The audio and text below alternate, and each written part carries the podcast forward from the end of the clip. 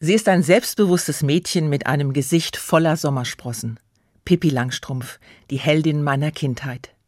Eines ihrer Markenzeichen sind die roten Haare zu abstehenden Zöpfen geflochten.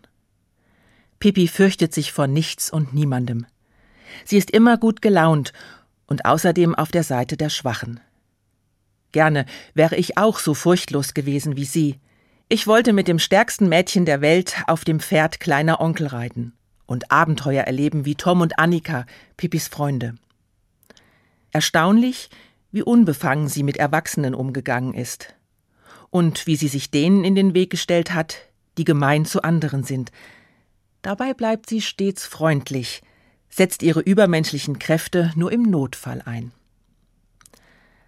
Astrid Lindgren hat Pippi Langstrumpf viel von dem mitgegeben, was sie selbst geprägt hat.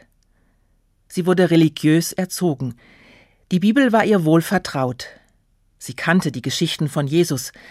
Jesus sorgte sich um Menschen in Not, setzte sich für sie ein und half, die eigenen Möglichkeiten zu entdecken. Und dabei kam es durchaus vor, dass er Regeln und Zwänge über Bord geworfen hat.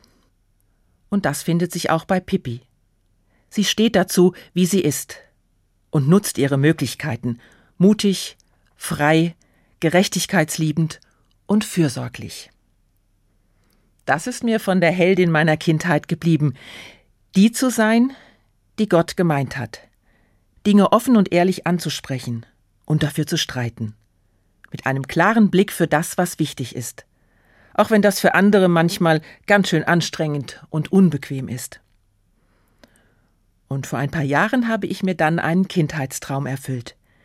Ich habe mich auf ein Pferd gesetzt und einen Reitkurs gemacht.